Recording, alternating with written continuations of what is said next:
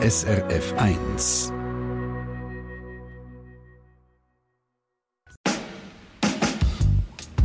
SRF 1 Forum. Grüezi miteinander und herzlich willkommen in der Live-Diskussionssendung Forum mit mir, Stefan Fluri. Ja, letzten Samstagmorgen ist eine Art Schockwelle durch die Welt. Auch Radio SRF hat berichtet.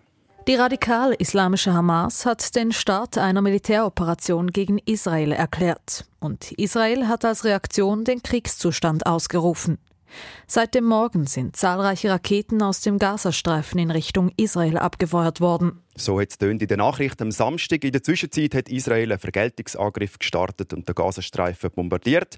Man geht auch davon aus, dass es eine Bodenoffensive wird geben, unter anderem zum Geiseln zu befreien, wo in Gewalt von der Hamas sind. Je nach Quelle geht man im Moment auf israelischer und palästinensischer Seite von über 1000 Toten und Tausenden von Verletzten aus. Bilder, die in den Medien kursieren, die schockierend und es stellen sich ganz Haufen Fragen. Wie ist das möglich, was da im Nahen Osten passiert? Wieso passiert es jetzt? Was soll man machen? Was soll die Schweiz machen? Wir möchten heute versuchen, ein paar von diesen Fragen zu beantworten. Und mit mir meine ich eigentlich den Journalist, Publizist, Autor und Nahostexperte Erich Gisling. Guten Morgen, Herr Gisling. Guten Morgen, Herr Fluri. Wer wie ich früher lineares Fernsehen geschaut hat, der kennt sie, der kennt ihr Gesicht. Sie sind lange Jahre bei SRF, bei der Tagesschau, haben die Rundschau mitbegründet. Sie gelten als DNA-Ostexperte, haben auch mehrere Bücher zum Thema und über die Region geschrieben. Was sind Ihre Gedanken am Samstagmorgen, wo die Meldungen sind zum Angriff von der Hamas? Ja, zunächst einmal blankes Entsetzen weil man hat ja gesehen, dass das einen Angriff gibt von der Seite von Hamas aus in Richtung von Israel, wo nicht so ist, wie das in den letzten Monaten war. Also Raketenschüsse ein paar, äh, dann antwortet Israel ebenfalls mit einigen Raketen, sondern man sieht, da ist etwas ganz anderes, eine andere Dimension. Und dann hat die Israelis ja bald mitteilt, der Zaun, der angeblich so Hochsicherheitszaun, wo total elektronisch geschützt sei, zwischen Israel und dem Gazastreifen, sind an nicht weniger als 29 Stellen durchbrochen worden. Und dort sind die äh, Hamas-Terroristen sogar mit Auto durchgefahren. Und dann hat man gesehen, oh, das gibt also eine ganz andere Dimension als das alles, was wir in den letzten Monaten hatten. Also ich bin schlicht einfach schockiert gewesen. Es sind ganz viele Leute schockiert und auch überrascht, dass das jetzt passiert ist, der Angriff von der Hamas. Das zeigen auch diverse Kommentare und Diskussionen unter den verschiedenen Online-Artikeln von SRF zu dem Thema, eben, dass die Leute schockiert sind und überrascht sind. Nadja Bischof aus der Online-Redaktion, du hast die vielen Kommentare durchgeschaut. Wie ist die Stimmung? Ja, es ist also wirklich so ein bisschen, es sind sehr viele gemischte Gefühle umeinander, auch so ein bisschen Unsicherheit in den ganzen Kommentaren, dass sich die Komplexität von dem Nahostkonflikt wirklich auch ein bisschen abbilden. Die Leute sind sich ein bisschen uneinig, für wer darf man, soll man ähm, Haltung oder Meinung einnehmen. Klar ist, und da sind sich alle einig, was Hamas gemacht hat, ist geht nicht in Ordnung, das ist Terror, also das ist so ein bisschen der Wortlaut aus den Kommentaren raus. Und sie beziehen alle Haltung für die Menschen, für die Zivilbevölkerung, die jetzt leidet. Also es ist eine schwierige Diskussion. Wir hätten auch für das Forum gerne mehrere Gäste eingeladen mit unterschiedlichen Ansichten. Wir sind im Moment weg der Wahl ein bisschen eingeschränkt, weil wir Politikerinnen und Politiker, die sich zur Wahl stellen, nicht einladen können. Aber es ist offensichtlich, ihr das selber müssen erfahren, in den letzten Tagen sehr schwierig, Leute mit unterschiedlichen Positionen im Nahostkonflikt an einen Tisch zu bringen. Die Fronten sind sehr verhärtet. Herr Gisling, wie nehmen Sie das wahr? Sie beschäftigen sich schon so lange mit dem Konflikt. Ist es über die Jahre schwieriger geworden, Diskussionen zu führen zu dem Thema? Das ist eindeutig schwieriger geworden. Ja.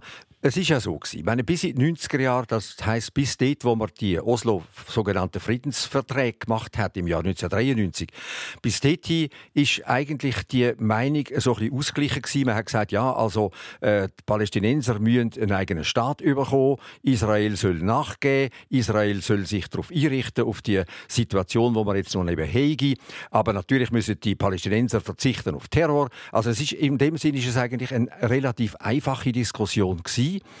Und die hat sich verschärft in der letzten Zeit. Und natürlich besonders anhand von der jetzigen Situation hat sie sich verschärft, weil was wir jetzt ja erlebt haben, ist Massenmord, wo gemacht worden ist. Und das haben wir vorher nicht gehabt. Man kann immer sagen, ja, Militäraktionen von der israelischen Seite haben fürchterliche Opfer gefordert auf der Gegenseite, sowohl im Gazastreifen als auch beispielsweise 2006 im Libanon. Aber es ist nicht so gewesen, dass jemand äh, gezielt auf die Zivilbevölkerung losgegangen wäre. Und das haben wir eigentlich jetzt zum ersten Mal. Und das, glaube ich, ist auch das, was die Emotionen in der jetzigen Zeit natürlich ganz besonders hochwallen lässt. Das haben wir mitbekommen in den letzten Tagen. Darum, äh, wir versuchen trotzdem eine Diskussion zu führen, beziehungsweise wir versuchen die Lage einzuordnen und Fragen zu beantworten. Man hat nicht alltag die Möglichkeit, um Erich Gisling Fragen zu stellen. Heute können Sie das machen. Per Mail via srf1.ch können Sie Ihre Frage stellen oder Sie können auch anrufen, Fragen stellen 0848 440 222 0848 440 222. Herr Gisling, es ist viel passiert in den letzten Tagen. Was sind so die aktuellsten Entwicklungen? Ja, die aktuellsten Entwicklungen sind, Israel bombardiert massiv im Gazastreifen. Israel hat sich bereit gemacht, eine Bodenoffensive zu starten, macht das aber offenkundig noch nicht. Wahrscheinlich, weil sie zögerlich sind wegen der Geiseln. Es sind ja wahrscheinlich 150, wo ein Geiselhaft sind bei der Hamas im äh, Gazastreifen. Es gibt so ein bisschen Vermittlungsversuche, liest man zumindest zwischen Amerika und Katar. Katar, wo ja eigentlich in einer Pole-Position ist in dieser ganzen Geschichte, weil auf der anderen Seite Katar ja auch ein Financier immer war von der Hamas, neben Iran ist Katar da sehr wesentlich.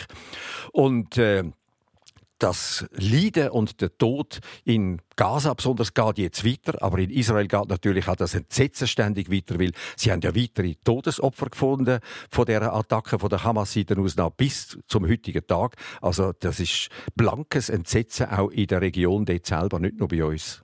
Also, es gibt Fragen, die per Mail reingekommen sind. Nadja Bischof, äh, du hast mal eine erste Frage rausgepickt. Genau, und die kommt ähm, vom Herrn Jakob und er fragt sich halt, wie ähm, kann einer der besten Geheimdienste der Welt, ähm, wo jeden Meter rund um die Grenze vom Gaza, so schreibt er das, ähm, überwacht, das nicht mitkriegen, dass das dass so ein Angriff stattfindet oder stattfinden wird oder dann eben passiert ist. Und der Herr ähm, Frey, der kommt gerade noch mit einer Nachfolgefrage. Das ist ja der Israel israelische Geheimdienst, der das ja scheinbar verpasst hat. Aber was ist mit dem amerikanischen Geheimdienst? Wieso haben Sie das nicht mitbekommen? Also die Frage die geistert auch schon lange umeinander. Wie ist es möglich, dass Israel das nicht können wissen, dass etwas passiert, Herr Gisling? Wie schätzen Sie das ein? Also wenn ich das wüsste, dann wäre ich in einer ganz anderen Position. Das weiß offenkundig auch in Israel zurzeit niemand. Es kann sich niemand erklären. Man kann nur versuchen, äh, Erklärungen dafür zu finden, warum hat Israel äh, das ja äh, die Gazastreifen-Aktivitäten alle zusammen angeblich sehr detailliert überwacht, das nicht erkennt. Jetzt kann man nur sagen, also in den letzten Monaten hat sich wahrscheinlich, aber ich kann nur sagen, wahrscheinlich eben die Stimmung verstärkt in Israel, dass Hamas sei zurzeit keine Gefahr. Man hat äh, gesehen, Hamas hat auch nicht teilgenommen an den letzten Attacken, die aus dem äh, Gazastreifen gemacht worden sind, die mit Raketen waren. Die haben alle der islamische Dschihad hat das gemacht und Hamas hat sich zurückgehalten. Und dann hat Israel auch irgendwie einen indirekten Dialog mit Hamas-Leuten ja können aufziehen. Sie haben 18.000, 18.500 glaube ich sogar Arbeitsbewilligungen haben sie erteilt. Und aus all dem ist offenbar die Meinung ausgegangen in Israel, Hamas sei nicht mehr die große Gefahr. Und äh, da hat man sich einfach gewaltig getoschen. Und warum man sich da getoschen hat, das kann ich auch nicht sagen. Ich habe keine Ahnung. Ich rätsle genauso wie die beiden äh, Herren, die angerufen haben und das wissen. Und wahrscheinlich auch, äh, dass der US-Geheimdienst da nichts herausgefunden hat, das kann man im Moment nicht einschätzen. Es gibt ja jetzt auch die Meldungen, die sagen, ähm, der Premierminister Netanyahu sei gewarnt worden von Ägypten drei Tage vorher. Er bestreitet das. Wie schätzen Sie das ein? Ist, ist es möglich, dass Ägypten Israel gewarnt hat und man da nicht drauf gelost hat? Also Ägypten hat natürlich schon gute Kontakte, weil zwischen Ägypten und dem Gazastreifen hat es ja auch immer wieder Bewegungen gegeben von Personen. Es gibt ja auch einen Grenzübergang, der jetzt geschlossen ist, auch nach Ägypten. Und äh, es ist schon logisch, dass wenn äh, Information rausgesickert ist aus dem Gazastreifen, dass die in Richtung Ägypten gegangen ist. Und äh, es ist umstritten, ob äh, tatsächlich die Information bis zum israelischen Premierminister gekommen ist. Das weiß man nicht. Eben, Sie haben es ja gesagt, Israel bestreitet es, während Ägypten lässt sich so ein bisschen bedeckt. Also es ist unklar, was da war. Also Spekulation, ich glaube, das können wir so mal stehen lassen. Wir haben eine erste SRF 1-Hörerin, es ist Eva Fessler aus Weggis im Luzern. Guten Morgen, Frau Fessler. Ja, guten Morgen, Herr Giesling. Guten Morgen. Gut. Ähm, Herr Fess, ich habe Frau Fessler, bitte. Ich habe schon gesagt, ich bin nicht ganz so objektiv. Ähm, und zwar ist der Konflikt ist ja schon sehr, sehr lang und die Israelis wollen eigentlich ein Gebiet zurück, wo sie vor 2000 Jahren mal gelebt haben. wo jetzt Palästinenser drauf leben. Ähm, das haben wir so mit. Was ist Ihre Frage zu dem Thema? Meine Frage ist einfach, was würde denn passieren, wenn andere Völker dorthin kommen und jetzt auch plötzlich ihre Länder wieder wollen, wo sie früher so drin draufgeklebt haben. Gut, danke vielmals, Frau Fessler. Ja, Herr Giesling, äh, wir können nicht die letzten 2000 Jahre Geschichte aufrollen.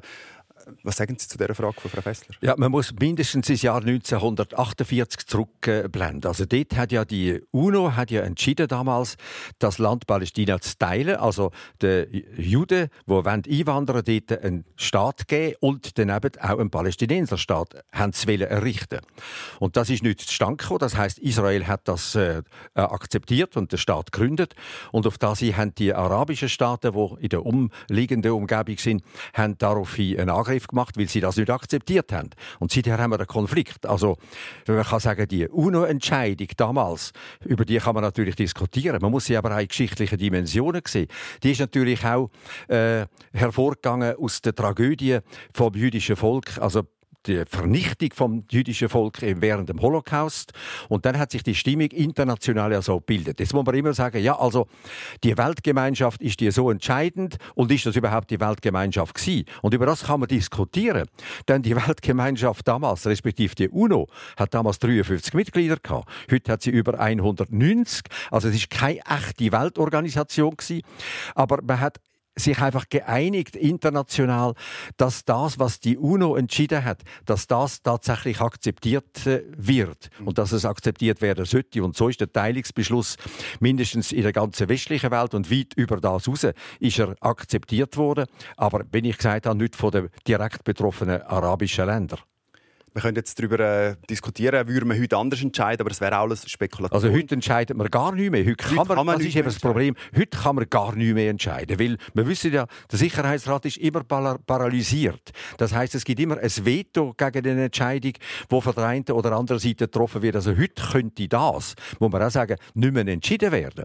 Da wäre man einfach wieder paralysiert, mhm. einmal mehr in dieser ganzen Situation. Gut, das zeigt auch die ganze Problematik in diesem Nahostkonflikt. Nadja Bischof, äh, weitere Frage aus äh, der Community, die per Mail reingekommen sind. Genau, ich habe eine Nachricht bekommen vom Herrn Badraun und er sagt ja, die besonnenen Stimmen im Nahen Osten sind leider ja leislicher geworden. Es hat ja mal eine starke Verrittungsbewegung gegeben in Israel. Ähm, außerdem auch Verhandlungen mit Palästinenser, Palästinens Palästinenserinnen, äh, wo man so hat auch können bezeichnen. Ähm, er fragt sich, was müsste beide Seiten, also was müsste man beiden Seiten bieten, um dem Frieden wieder eine Chance zu geben? Was muss man den beiden Seiten bieten, Herr Gisler? Was muss man den beiden Seiten bieten? Also fangen wir mal an mit der Israeli. Die israelische äh, Stimmung und die israelische Politik, die israelische Gesellschaft hat sich seit den 70er Jahren äh, drastisch geändert. In den 70er Jahren, muss daran erinnern, Ende 70er Jahre, 1979, hat äh, der ägyptische Präsident, der damalige Sadat, hat sich entschlossen, nach Jerusalem zu reisen und aufgrund von dem hat dann der Friedensprozess angefangen, der 1993 dazu geführt hat, dass man die sogenannten Oslo-Verträge äh, äh, sich darauf einigen. Das ist in den 70er Jahren auch möglich gewesen, auch von der Stimmung her in Israel, auch in den Anfang der 90er Jahre. Und die Stimmung hat angefangen kippen dort in Israel also eigentlich schon in den 70er Jahren. Ich habe ja Reportagen in unendlicher Zahl gemacht, äh, auch damals schon in der Region. Und man hat gesehen, dass das, die, die, die Siedlerbewegung wird stärker, die nationalistische Bewegung in Israel wird stärker. Und man kann sagen, die Siedlerbewegung hat sich zur wesentlichsten Gruppierung innerhalb vom breiten Parteienspektrum von Israel hat können profilieren. Und gegen die Siedlerbewegung macht niemand mehr etwas. Das heißt, die Siedler können auch durchdrücken, dass immer neue Siedler Siedlungen gegründet werden in, äh, im Westjordanland. Und das sind ja nicht einfach Siedlungen, das tönt so irgendwo provisorisch, aber das sind ja alles mittelgroße Städte, sind das ja alles längstens wurde. Das heißt, man hat auf der israelischen Seite Fait accomplis geschaffen. Auf der anderen Seite kann man sagen, bei den Palästinensern hat, an die ist die Erwartung eigentlich umsonst gewesen, dass auf Gewalt und Terror verzichtet würde. Es hat immer wieder Terroranschläge gegeben und das wiederum hat der israelischen Seite dann den Anlass gegeben, zu sagen, wir können mit denen keinen Frieden schließen und so hat sich die Situation immer mehr verschärft. Was müssen wir denn den Palästinensern bedeuten? Was ist dort die Forderung?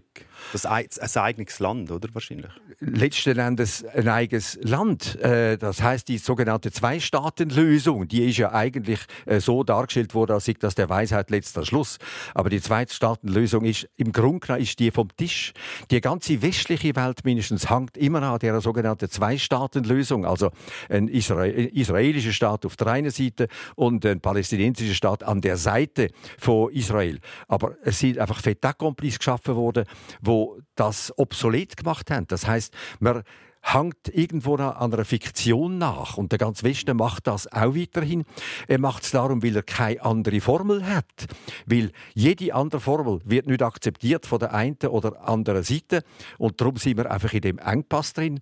Und aus dem kommt man offenkundig nicht raus. Im Gegenteil, man hat sich, wie der jüngste, das jüngste, ähm, äh, der jüngste Angriff jetzt gezeigt hat, von der Hamas aus, hat sich das noch bedeutend verschärft. Und ich sehe nicht, wie wir in der nächsten Zeit überhaupt noch einen Dialog haben könnte es ist tatsächlich schwierig. Wenn auch Sie Fragen haben zu dem Thema via srf1.ch, können Sie ein Mail schreiben oder Sie können uns anrufen auf 0848 440 222. Schwierige Frage. Äh, Nadja Bischof aus der Online-Redaktion. Du hast wahrscheinlich noch weitere schwierige Fragen bekommen.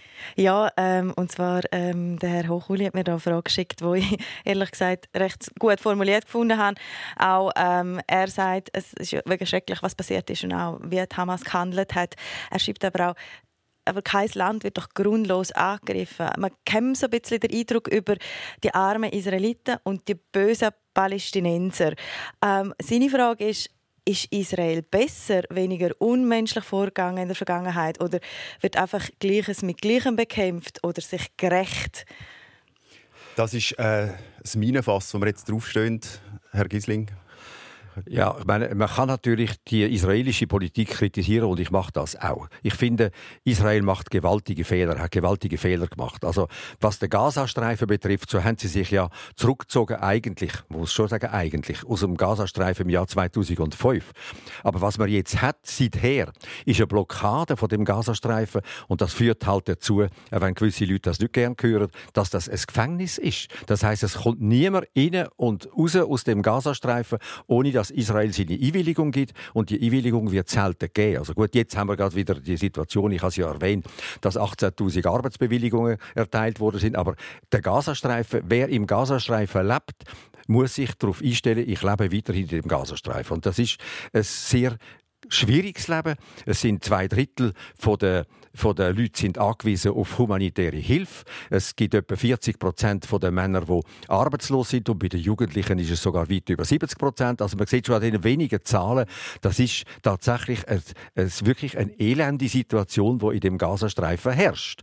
Und jetzt ist einfach die Frage, könnte Israel anders umgehen mit dem Thema, mit dem äh, Problem? Und ich glaube, ja, man könnte schon flexibler umgehen damit. Aber Israelis sagen natürlich schnell Entschuldigung, wenn wir da nur irgendwie weiter nachgehen ihr seht ja jetzt, was dann passiert. Dann werden irgendwelche Attentate begangen und wir haben keine Ahnung, wenn jemand aus dem Gazastreifen rauskommt zu uns, ob er oder sie allenfalls eine Bombe mit sich trägt und ob das allenfalls ein Selbstmordtäter ist, ein Selbstmordattentäter ist. Und darum können wir nicht. Also Israel sagt dann immer, wir können nicht.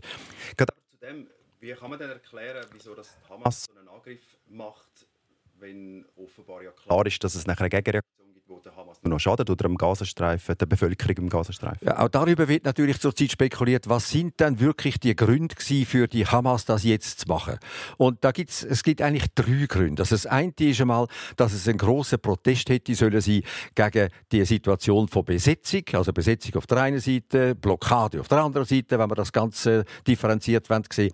Das zweite offenbar ist, dass sie wettet, Prozess, der im ganzen Nahen Osten im Gang ist, nämlich Tendenz zur Normalisierung zwischen den arabischen Regierungen und Israel, dass sie das torpedieren Und der dritte, äh, was auch erwähnt wird, ist, dass sie gesagt haben, äh, sie wollen möglichst viel Geisel nehmen, um einen Geiselaustausch ähm, äh, zu erzwingen. Denn es gibt tausende Palästinenser, die in israelischen Gefängnissen sind. Aber das Interessanteste und Problematischste, glaube ich, ist der Punkt zwei, dass mit der generellen Veränderung von der politischen äh, Situation im Nahen Osten. Also jetzt hat sich ja äh, Saudi-Arabien auf den Weg gemacht, dass sie sich auf die Normalisierung von äh, ihren Beziehungen mit Israel äh, vorbereitet mindestens. Also es sieht zumindest so aus.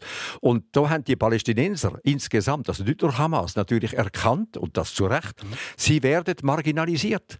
Früher ist das Thema Palästina Palästinenser ist sehr im Zentrum gestanden von der gesamten Diskussionen überall in der arabischen Welt.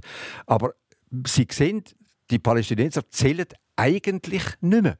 Und das ist das, was, glaube ich, auch natürlich zu einer Situation führt, dass viele sagen, also so kann es nicht weitergehen. Wir, werden, wir sind mehr und mehr auf der Verliererseite.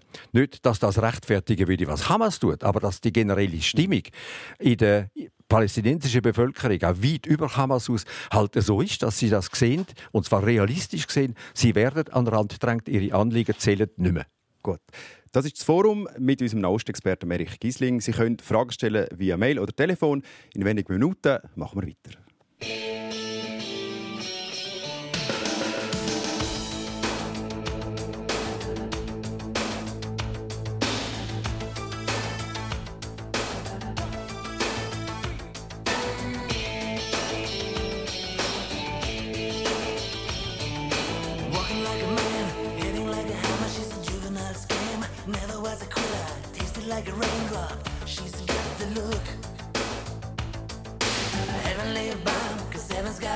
When she's spinning me around. Kissing is a color, loving is a wild dog. She's got the look. She's got the look. She's got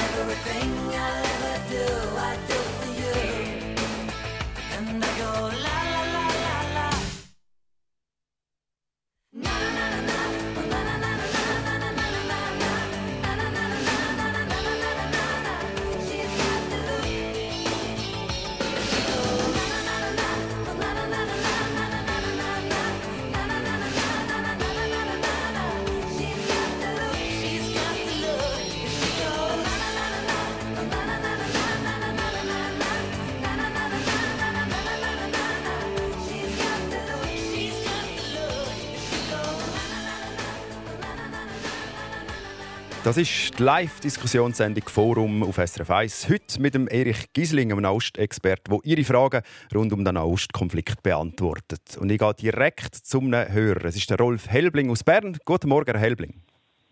Guten Morgen. Sie haben eine Frage an Erich Gisling. Bitte schön.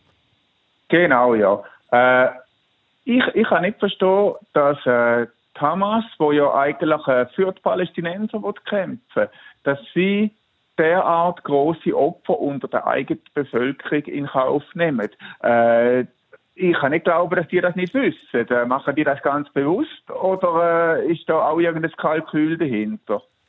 Herr Gisling, ein Kalkül bewusst, wieso dort Hamas etwas machen, das eigentlich die eigene Zivilbevölkerung trifft?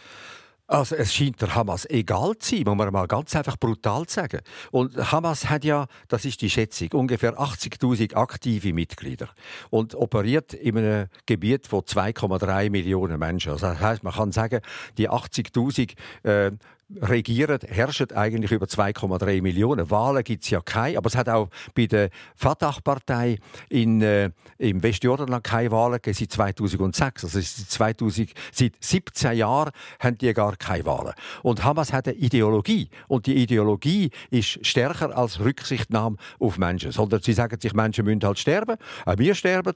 Und es gibt ja in der äh, radikal-islamistischen Szene gibt's ja so den Satz, wir lieben den Tod. Nicht? Sie haben einmal gesagt, ihr Amerikaner, ihr habt kein Coca-Cola und Beef und wir lieben den Tod.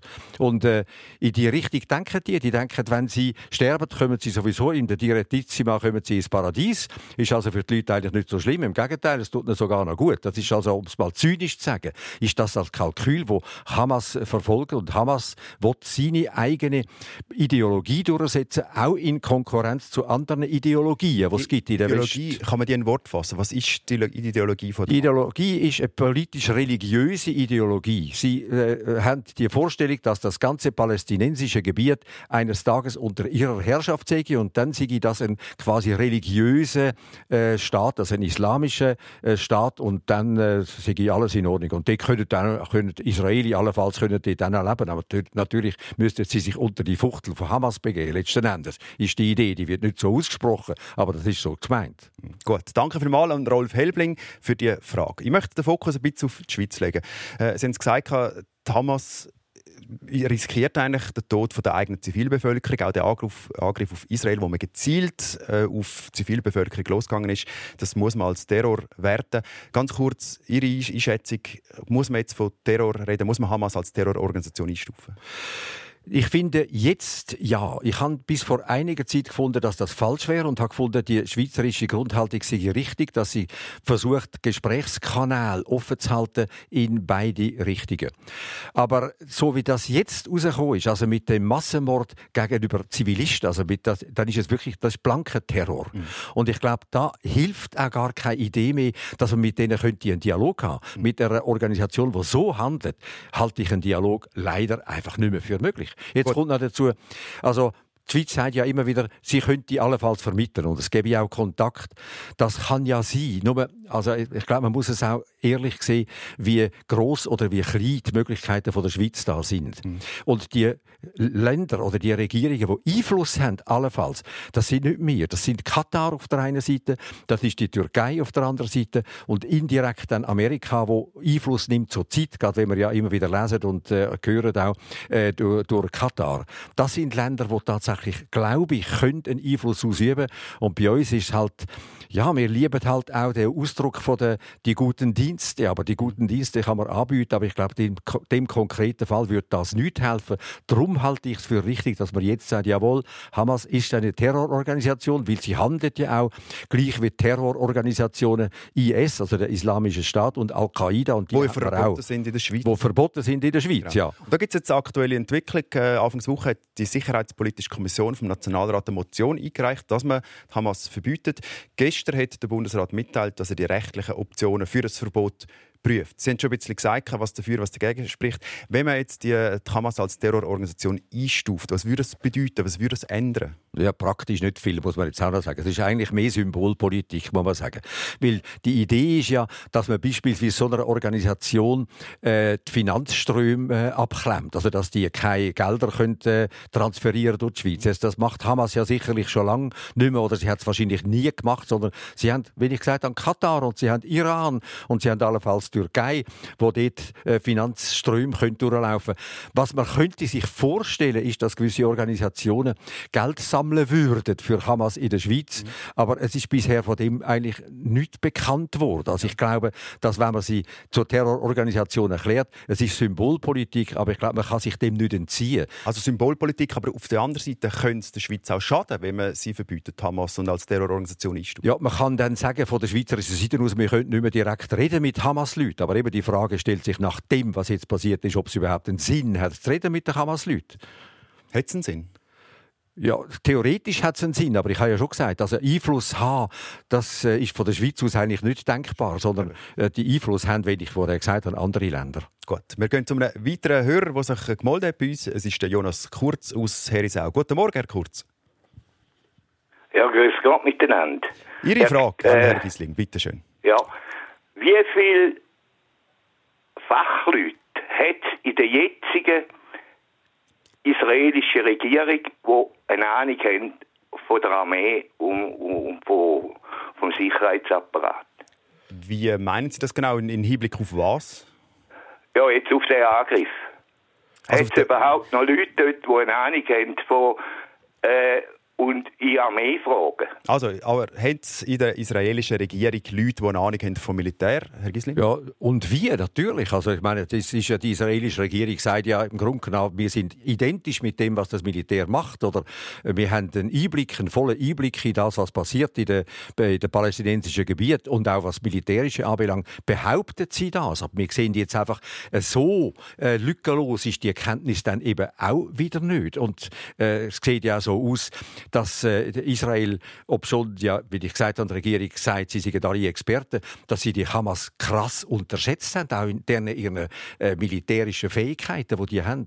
Und warum das so ist, ich kann es Ihnen auch nicht sagen. Niemand kann es erklären. Gut, vielleicht hat ein sehr kurz auf das eingezielt, dass man den Angriff unterschätzt hat, Herr Kurz. Ja, eindeutig, eindeutig. Und äh, Herr Gysi muss natürlich wissen, durch die Großdemonstrationen, die es gegeben hat gegen äh, äh, wegen der Justizreformen und all diesen Sachen. Da haben ein Haufen haben gar nicht mehr geschafft für die Regierung.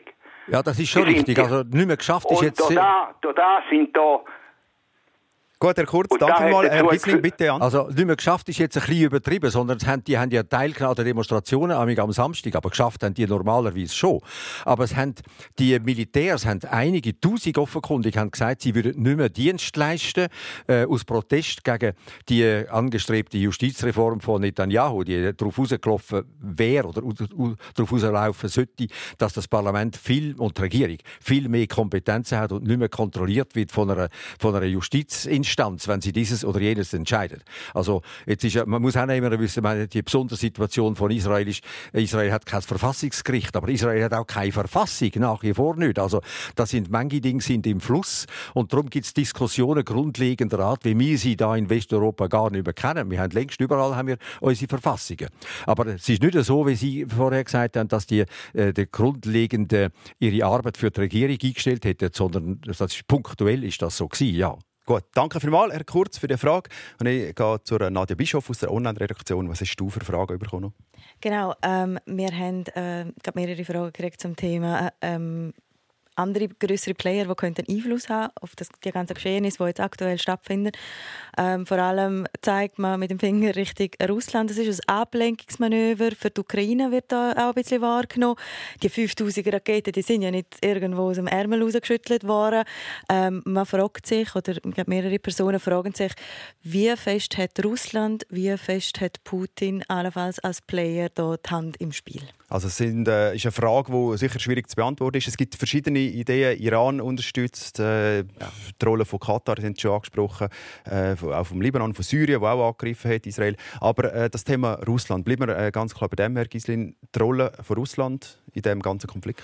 Also für Putin ist natürlich ein gefundenes Fressen, zu sagen, ihr Amerikaner sind schuld. Das hat er ja bereits gesagt. Also weil die Amerikaner haben zu wenig Einfluss ausgeübt auf äh, Israel, äh, dem Polit ist die israelische Politik in den letzten vielen, vielen Jahren. Und darum sei Amerika sei mitschuldig an dieser ganzen Geschichte. Also sei eigentlich sogar hauptschuldig, wenn man also Putin noch ein genauer gelesen hat.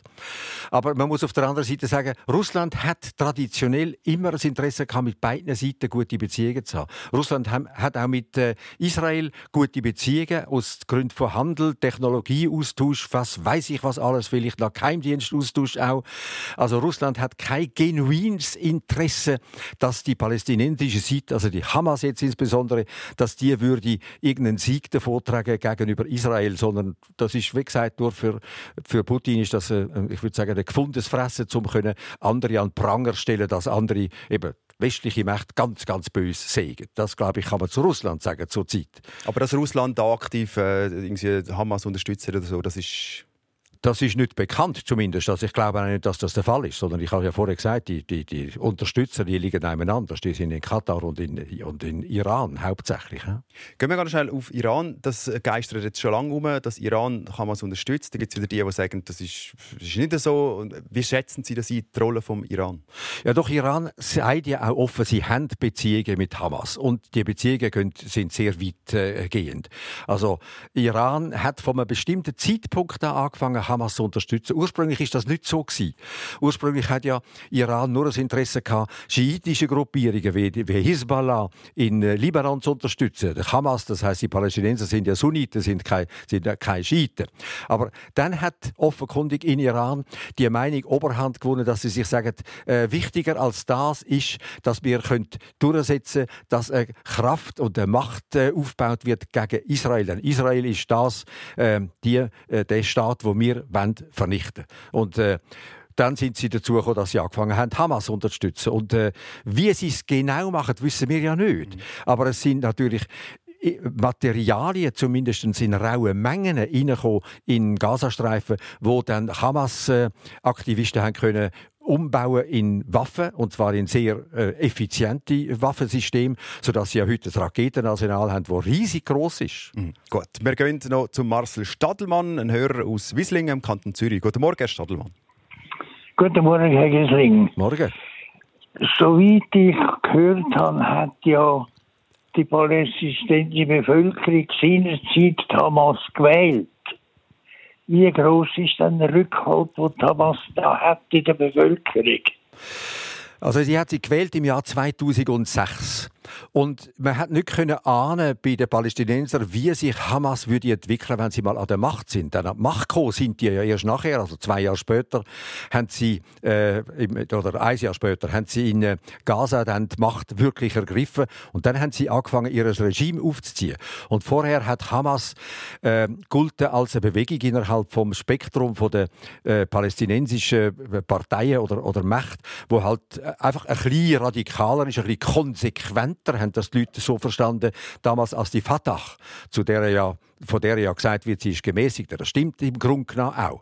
Also damals bei der Wahl hat man einfach nicht können genau ahnen, in welcher Richtung dass sich Hamas entwickelt. Und Hamas hat, das sagen ja humanitäre Organisationen, auch wie Amnesty International, hat ja ein Willkürregime aufgezogen im Gazastreifen mit Verhaftungen, mit Folter, mit Hinrichtungen auch.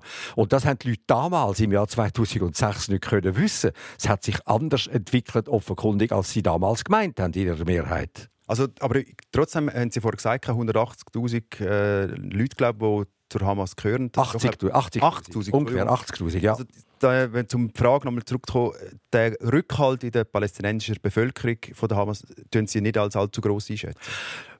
Man muss doch ehrlich sein, wir wissen das nicht. Und es weiß es niemand. Es gibt Meinungsumfragen, die gemacht werden, aber die sind so punktuell, dass sie nicht verlässlich sind. Aber was man kann als Tendenz erkennen, ist Folgendes. Und jetzt müssen wir überblenden auf das Westjordanland. Dort wird die SAP-Regierung, also von Präsident Abbas, wird immer unbeliebter und ist immer unbeliebter geworden in den letzten Jahren. Und man kann oder muss davon ausgehen, dass wenn sich eine Abwendung entwickelt von Abbas und von seiner Richtung, dass das zugunsten von Hamas kann sein. Also es gibt einfach den Verdacht, wenn heute Wahlen wären im Westjordan, dann käme die Hamas wiederum äh, wahrscheinlich eine relativ große äh, Anzahl von Stimmen käme sie über. Aber ob sie wieder eine Mehrheit überkämen, das ist dann die andere Frage. Das wissen wir wissen es schlicht und einfach nicht. Danke vielmals an Herrn Stadelmann für die Frage. Sie können weiterhin Fragen stellen per Mail via srf1.ch oder genau per Telefon 0848 440 222. Weitere Fragen beantwortet der Herr Erich Gisling nach ein paar Minuten.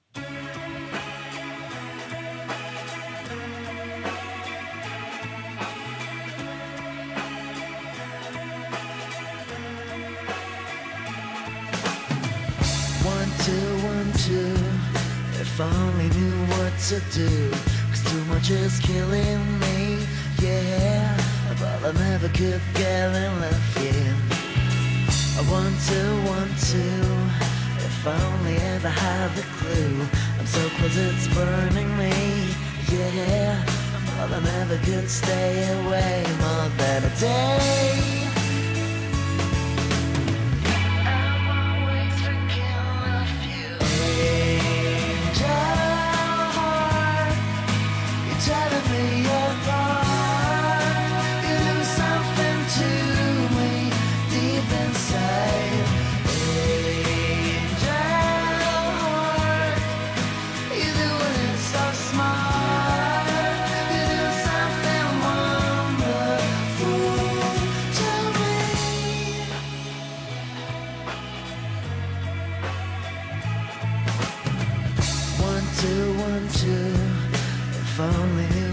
To do.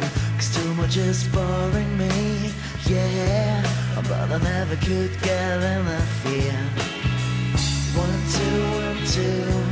If only ever had the clue. Cause distance is torturing me. Yeah. But I never could stay with you more than a day.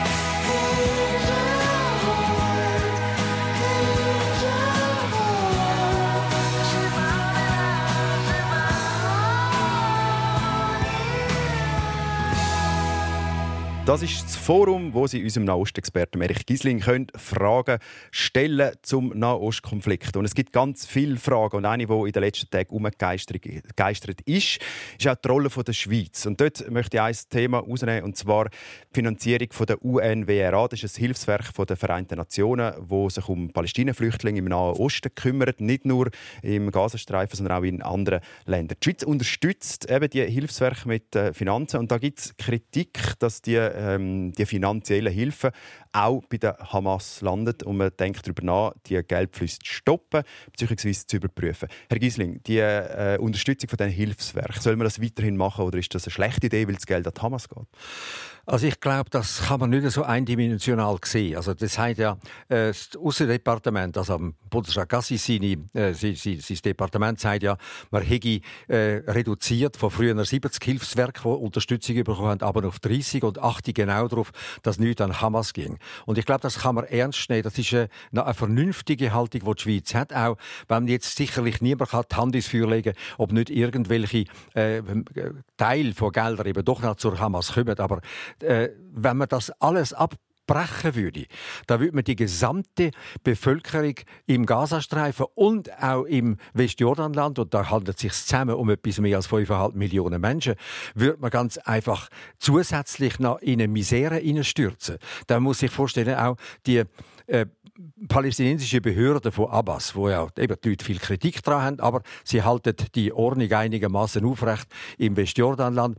Die wird nur schon durch die EU, das ist der Hauptgeldgeber, mit 672 äh, Millionen äh, Euro pro Jahr unterstützt. Und wer die, die Unterstützung nicht überkommt, würde sie zusammenbrechen. Und wenn solche Institutionen zusammenbrechen, ich nenne das jetzt einfach als Beispiel, mhm. dann hätten wir nochmal eine zusätzliche Radikalisierung. Und ich glaube, das sollte man nicht machen. Man sollte nicht das ganze Volk äh, von den Palästinensern, die 5,5 Millionen, äh, mit äh, schuldig erklären für das, was Hamas tut. Hamas ist, wenn ich vorher gesagt habe, eine kleine, äh, radikalste, terroristische Organisation. Und äh, das ganze palästinensische Volk bestrafen für das, was die tun, das halte ich nicht für richtig. Also ich halte in dem Sinn für richtig, dass die Schweiz und dass auch westeuropäische Länder weiter äh, die anderen Organisationen mit Hilfe unterstützen. Mhm. Und das ist auch weil gerade im Gazastreifen ist, der ist komplett abgeschottet. Da ist auch Kritik von der, von der UNO, dass äh, die Abschottung eigentlich gegen die Zivilbevölkerung ist, das Verstoßen gegen das äh, Völkerrecht. Ja, das ist so. die Lage im, im Gazastreifen. Ja, doch, das ist tatsächlich so. Ich meine, wir sind alle dort, aber wir lesen, ich lese von früh bis spät alles zusammen in, in 20 verschiedenen Medien mindestens oder in 30, vielleicht eher als 20. Und was wir einfach lesen, ist, ja, die Bevölkerung ist natürlich in einer ganz prekären Situation, weil Israel hat den Strom abgestellt, ist ja vorher noch etwa 10 bis 12 Stunden maximal vorhanden gewesen, muss man auch noch sagen, hat den Strom abgestellt, will kein Wasser mehr liefern, will keine Energie mehr liefern und wenn das so weitergeht, dann gibt es da ein zusätzliches Elend für Millionen von Menschen insgesamt. Weil das sollte Leute, nicht sein. Weil die Leute auch nicht aus dem Gazastreifen raus können. Ja, natürlich. Zu einem Thema Grenze zu Ägypten, die ist zu im Moment. Ähm, was ist da die Rolle von Ägypten? Müsste Ägypten dort nicht die Grenze öffnen und mehr helfen? Ja, aber Ägypten hat natürlich keine Lust, das zu machen. Verstehen Sie, es ist ja auch so, wie ich vorher gesagt habe, äh, wenn man die ganze regionale Geschichte anschaut, dann hat man einfach müssen feststellen in den letzten Jahren, die palästinensischen Anliegen sind marginalisiert worden und das gilt auch für Ägypten. Und Ägypten hat selber eigentlich schon weitaus mehr als genug Probleme. Ob es Sisi die allein veranstaltet hat oder verursacht hat oder nicht, ist dann eine andere Frage. Aber auch Bevölkerungswachstum in Ägypten ist auch gigantisch und Ägypten will sich nicht mehr aufhalten. Gut. Wir können aber äh, vielleicht schnell zusammenfassen, dass man die Finanzierung der Hilfswerke muss aufrechterhalten aus ihrer Sicht, weil sonst äh, die, die zivile Bevölkerung zu fest drunter. Ja, es ist meine Meinung. Man kann auch andere Meinungen haben, aber Natürlich. ich bin der Meinung, dass das sollte öppe in dieser Art und Weise weitergeführt werden. Gut. Ich gehe zu, äh, zum nächsten Hörer. Es ist der Robert Hollenstein aus Baden. Guten Morgen, Herr Hollenstein. Guten Morgen. Ihre Frage an Erich Giesling, bitte schön. Ja, grüezi, Herr Giesling. Grüezi, Herr Schön, dass ich etwas fragen Meine Frage betrifft eigentlich die Zeit nach der Invasion oder nach dem Versuch von der Israeli, die äh, Situation, äh, die Hamas militärisch zu entwaffnen. Gibt es eine Möglichkeit, dass anschließend an die, an die Aktivitäten, an die brutale ja, die Invasion, gibt es da eine Möglichkeit, dass internationale Truppen das Land könnten militärisch kontrollieren und militärisch sichern. Über die UNO, über die NATO. Ja, danke, Herr ja sein. Herr Ja, Giesling, bitte. internationale Also, Truppen. theoretisch ja, aber UNO entsendet dann Truppen auf äh, an, äh, Ansinnen, also auf Begehren von einer bestimmten Regierung. Und Israel will das auf keinen Fall haben. Und wahrscheinlich wird es dann Palästinenser es auch nicht. Die würden das als eine fremde Besetzung wiederum betrachten. Ich, ich muss Ihnen ganz offen sagen, meine Zukunftsaussichten sind wahnsinnig pessimistisch. Ich habe einfach den Eindruck, das wird enden. Irgendwann endet ja bekanntlich jeder Konflikt. Ja, auch der Ukraine-Krieg endet irgendwann einmal. Ähm, Der 30-jährige Krieg hat nach 30 Jahren geendet, der Sechs-Tage-Krieg im Nahen Osten hat nach sechs Tagen geendet. Irgendwann endet er natürlich. Nur in der nahöstlichen Szene haben wir einfach müssen beobachten.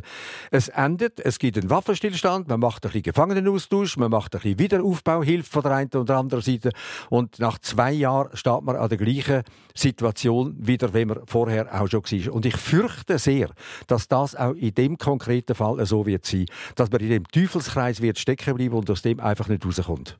Danke vielmals an Robert Hollenstein für die Frage und ich gehe weiter zur Paula Bossert aus Luzern. Guten Morgen, Frau Bossert. Grüezi. Ja, ich äh, äh, schätze Herrn Erich Giesling sehr als Nahostexperte. Er, ich höre schon 50 Jahre, was er da sagt. Mhm. Und Ihre Frage äh, mich dazu? dunkt, die letzten 20 Jahre hat sich in dem äh, Gebiet alles verschlechtert.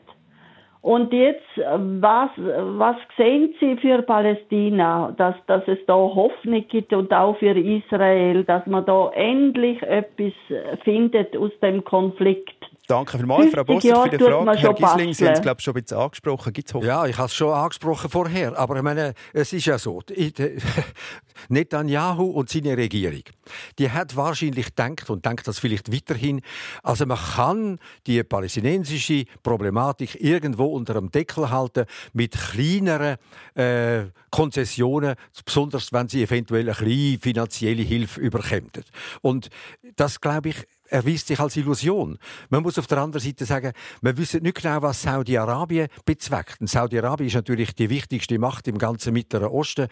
Und äh, Saudi-Arabien hat ja ich habe es ja vorher auch gesagt, wir haben darüber geredet, auf den Weg begeben, mit Israel äh, äh, Frieden zu schliessen, respektive diplomatische Beziehungen sogar aufzunehmen. Man ist nicht so weit gekommen, vorläufig, aber äh, die Saudis werden an dem weiterarbeiten. Da bin ich ganz sicher. Bin auch ganz sicher, dass Mohammed bin Salman äh, sich nicht lässt beirren durch das, was jetzt passiert. Für den ist das eine Nebensache. Für die Menschenleben sind auch für Mohammed bin Salman Nebensache schon immer gewesen. Und er hat ein großes Ziel. Saudi-Arabien muss eine große Regionalmacht werden, fortschrittlich und so weiter und so fort. Und dann hat er ja gesagt, also für das muss Israel etwas tun für die Palästinenser. Aber gesagt hat er eigentlich indirekt nur, Israel müsse so ein bisschen finanziell etwas tun, dass es denen finanziell ein bisschen besser geht. Und ich glaube, das ist nicht der Weg. Das führt nicht irgendwie weiter, sondern man bleibt letzten Endes in dieser Sackgasse. Und ich muss Ihnen nochmal sagen, einfach, ich bin sehr deprimiert. Ich glaube nicht, dass es einen Ausweg gibt in absehbarer Zeit. Danke vielmals, äh, Frau Bossert, für die Frage. Ich schaue zu der Nadia Bischof online noch irgendetwas reinkommen. Ich glaube, ähm, was wir sehr, also was ich jetzt sehr oft gelesen habe heute, ist wirklich so das, was Sie jetzt auch versucht haben zusammenzufassen. Was ist die Lösung? Also eben, kann man nicht jedem Land geben, damit die dort in Frieden können, äh, leben. Das ist so das, glaube, auch ein bisschen das Unverständnis um, wieso, wieso ist es so kompliziert, wieso findet man nicht einen Weg zum für beide. Wieso? Gut, aber es, ist, es ist auch Demografie, muss man sagen. Man muss auch sehen, damals, wo also die, die UNO in den 40er Jahren beschlossen hat, Israel zu gründen, also zwei Staaten zu machen, hat es relativ wenig Bevölkerung gehabt in der Region. Natürlich hat es gegeben. Es ist nicht das, was manche israelische Nationalisten gesagt haben, da wohnen ja gar keine Palästinenser. Doch, sie haben gewusst, da wohnen haben immer Palästinenser gewohnt, natürlich. Aber die Bevölkerungswachstumsrate, die man hat seither auf der palästinensischen Seite und auch die Bevölkerungswachstumsrate auf der israelischen Seite, zum Teil auch dort natürlich durch Einwanderung äh, bedingt, die ist gigantisch. Das heißt, man hat ein völlig anderes Bild als damals und auch darum wegen der Demografie ist die Situation einfach so unendlich viel schwieriger geworden, als sie vor 50, 60 Jahren war. Ich glaube, das lässt das ganze Thema zusammenfassen. Es ist schon schwierig und es ist noch schwieriger geworden. Und Sie haben es schon ein paar Mal gesagt, Sie haben äh, pessimistische äh, Aussichten. An dieser Stelle ein Hinweis: Der Nahostkonflikt ist auch das Thema in der Sendung «Gredig direkt». Heute Abend ab um 5 vor halb 11 im Fernsehen auf SRF 1. Der Urs Gredig wird unter anderem mit, dem, äh, mit Korrespondenten vor Ort reden und im Studio mit dabei. Auch Sie, Erich Gisling, Ihnen wird es also nicht langweilig heute? Nein, ich kann es tun. Ich gehe jetzt äh, zwischendurch mal heim. Ich wohne ja nicht in der Stadt, sondern muss fahren raus wieder retour nach Affolter am Albis. Ich werde lesen, lesen, lesen und werde wieder da herfahren in das Studio. Weiterkommen. Natürlich hätten wir alle gerne eine Antwort auf die Frage, wenn und wie kann man den Nahostkonflikt lösen. Ich weiß, dass das nicht möglich ist. Ich will auch keine Prognose von Ihnen. Ich habe nur noch eine kleine Frage. Was ist Ihr grösster Wunsch? Der grösste Wunsch ist simpel und einfach Frieden. Aber es gibt ihn nicht. Das lassen wir so stehen. Danke vielmals, Erich Gisling, für den Besuch. Danke Ihnen daheim fürs Zuhören, mitdiskutieren und Fragen stellen. Ade miteinander. SRF 1 Forum Ja, das war die Sendung Forum zum Nahostkonflikt und der Situation in Israel. Gast in der Sendung war der Nachrichtenexperte der Erich Gisling. Und wenn ihr jetzt am Schluss gelost habt und die ganze Sendung nochmal in voller Länge möchtet hören, dann könnt ihr das selbstverständlich bei uns online unter srf1.ch. In ein paar Minuten ist die parat für euch.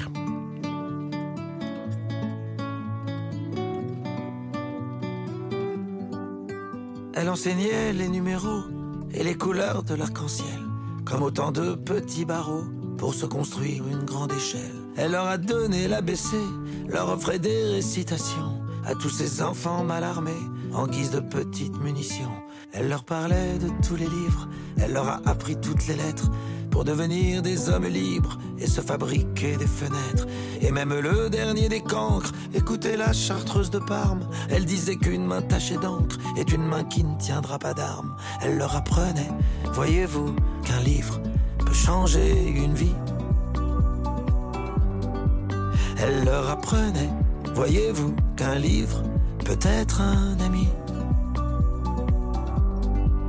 Elle avait le rêve un peu fou qu'un livre peut changer une vie. Et qu'il n'y a de voyous que des gens qui n'ont rien appris. Aujourd'hui je repense à elle, à toutes les vies qu'elle a changées. Avec ses consonnes, ses voyelles et toutes les phrases qu'elle a semées. Je la revois à son bureau, la tête penchée sur le côté, en train de réparer leurs mots comme on soignerait des blessés. Elle leur apprenait, voyez-vous, qu'un livre peut changer une vie. Elle leur apprenait, voyez-vous, qu'un livre peut être un ami. Elle avait le rêve un peu fou qu'un livre peut changer une vie. Et qu'il n'y a de voyous que des gens qui n'ont rien appris. Cette maîtresse, c'était ma mère, de l'avoir un peu partagée.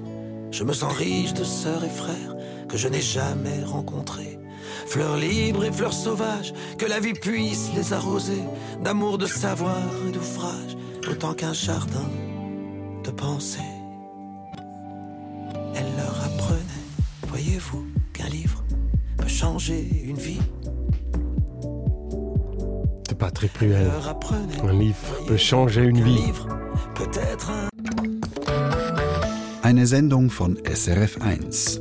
Mehr Informationen und Podcasts auf srf1.ch.